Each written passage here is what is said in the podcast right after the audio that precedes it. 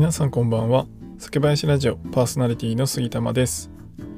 え今聞いていただいているリスナーの皆さんは日本酒を選ぶときできるだけ見たことがない銘柄を選びますか？それとも飲んだことがあってもう美味しいと思ったことがある銘柄を選びますか？まあこれどちらが正解とかは全然ないんですけど今回はですね後者の飲んだことが1回あって美味しいと思った銘柄をとことん追求するという楽しみ方についてお話しします。このチャンネルでは日本酒を知らない方にも日本酒をちょっと身近に感じていただけるように日本酒の選び方やエピソード日本酒の銘柄紹介などをテーマにお話しします。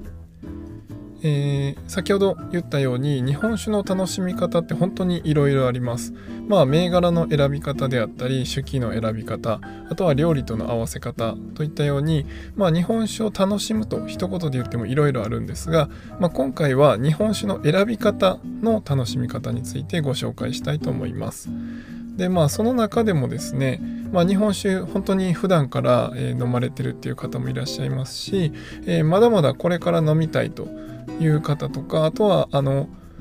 たまにしか飲まないよっていう方もいらっしゃると思います。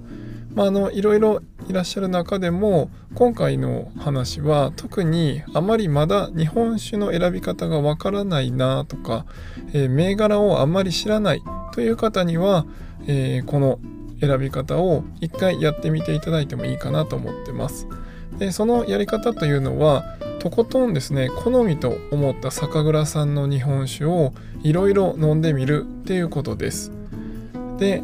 まああの例えば、えー僕が好きな田中65っていうのがありますと福岡のお酒ですがこの田中65を作っているのは白糸酒造さんですなのでじゃあ白糸酒造さんの田中65が僕は好みでしたとなった場合に、えーじゃあその白糸酒造さんの他の銘柄をこういろいろ飲んでみると例えば白糸酒造さんの場合、えー白糸55とかえー白糸シリーズっていうのがあるんですが、えー5535とか、えー70とかこういろいろあります。でそういったその白糸シリーズもあったりあとは、えー6513といって田中65のシリーズの中でもアルコール度数が13%に抑えられたかなり綺麗なすっきりした日本酒もあります。まあ、こういったあの同じ酒蔵さんでもやっぱいろんなシリーズラインナップを出されているところが多いのでまず、えー一つ好きな銘柄があったなと思ったらその酒蔵さんをこうとことんいろんなものを飲んでみるっていうことが、えー一つ飲み方として面白い楽しみ方になります。で大体ですねどんな酒蔵さんでも通年の商品とあと季節の商品ですね例えば新酒だったり、えー折り絡みが出たりとか、まあ、夏酒が出て冷やおろしが出てっていう風に、まあ、あの一つの酒蔵さんでも季節商品も合わせると大体まあ少なくても5種類ぐらいで多ければもう10種類以上あのラインナップが出されています。であの一つの酒蔵さんに対して結構ですね同じ味わい似たような雰囲気を持っているようなことが多いんですけど、まあ、それぞれ銘柄を変えていくっていうことは何か主質が変わってるはずです。えー例えばですね精米具合が変わっているだとか、え使ってる酵母が違っているとかまあいろんなあの変え方はあるんですがその商品が違うってことはただ単に、えーラベルが変わってるなんてことはなくてですね何かしらの、えー違いがあるはずです。で例えば普段ジューシーなタイプを作ってるけど、まあ、こっちの銘柄はちょっとすっきりしたタイプ普段は綺麗な感じの日本酒を作っているけど、えー今回のこの銘柄は複雑味を追加したタイプみたいな感じでこういろんな日本酒の銘柄によって、えー同じ酒蔵さんでも味が変わってきます。そうやって同じ酒蔵さんでいろいろ試してみるとまずはあの一つね自分の好みと思えるものを楽しめるっていうのが一つでそれを味わいながらちょっと変化した銘柄に対して自分がどう思うのか、えーそれが好みだと思うのか、えーこの雰囲気はちょっと好きじゃないなと同じ酒蔵さんだけど、えーこっちの銘柄はあんま好きじゃないなとか、えー前の方が好きだなとかまあそういった好み細かい好みがだんだん分かってきます。でその好みっていうのを覚えておいてほしいんですね。えー、例えば、えー、こっちはすごいジューシーでフルーティーなタイプだったから自分は好きだったけど、えー、こっちのタイプの銘柄に変わるとなんかこうすっきりしてるのはしてるんだけどアルコール感が強すぎてちょっと飲みにくいなとか、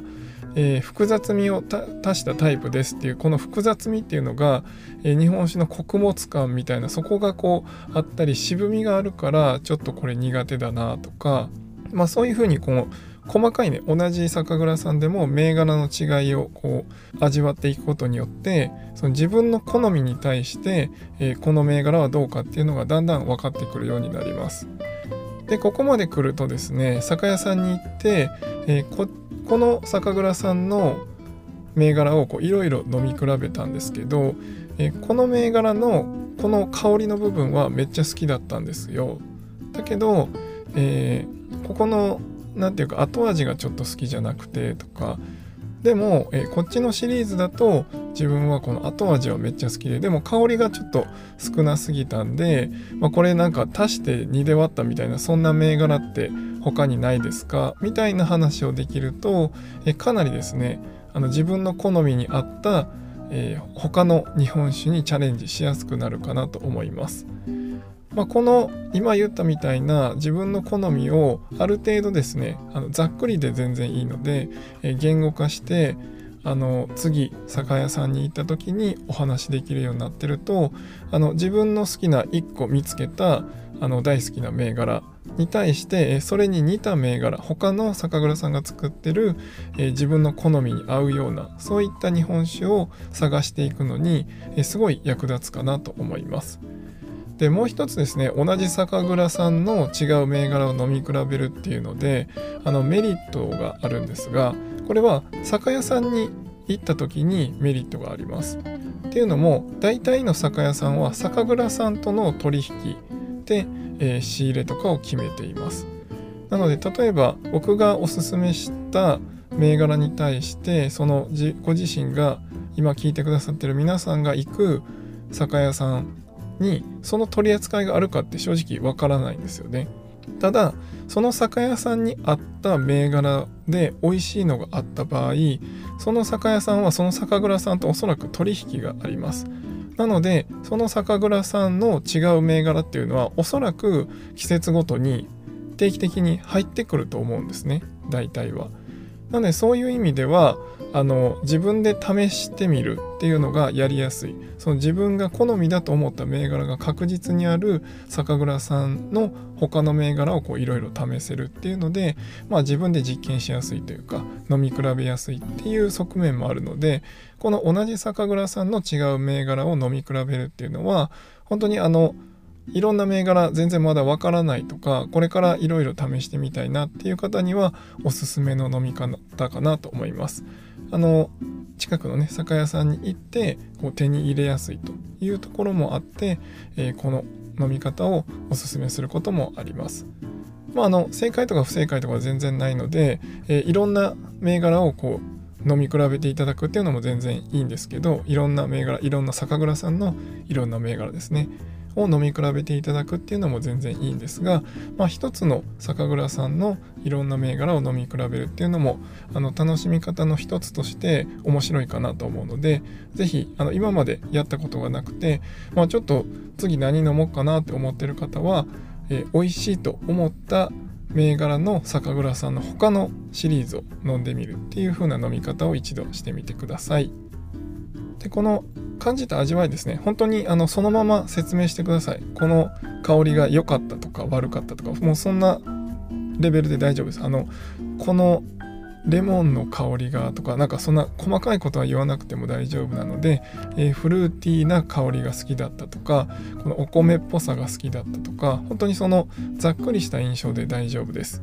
まあ、もしかしたらですねその自分の感じたまま説明した時に、まあ、一部の酒屋さんはそれは違うって否定されて、まあ、説明してくるところもあるかもしれません。まあ、ただですね、まあ、そういう酒屋さんより、まあ、多分もっといい酒屋さんがあるはずなのでいい酒屋さんっていうのは基本的にはこちらが言った感想とかは本当に否定せずにあの意見を尊重して耳を傾けてくれて次の好みの日本酒をどんどん探してくれる、えー、提案してくれる酒屋さんがいい酒屋さんだと僕は思っています。なのであのあまりこう肩肘張らずですねこう気軽に酒屋さんの店員さんに、えー、こういうのが好きだったんですけどっていうお話をしていただければいいかなと思います。あの新しい銘柄酒蔵さんに出会えば、えー、日本酒どんどんどんどん広がっていきますのでまずは一つをベースに、えー、そこからいろんなところにこう広げていって楽しみをどんどん広げていっていただければなと思いますでは今回は以上にしたいと思います酒ピースお酒のご縁で人がつながり平和な日常に楽しみをお相手は酒林ラジオパーソナリティ杉玉がお送りしました。また次回の配信でお会いしましょう。良い夜をお過ごしください。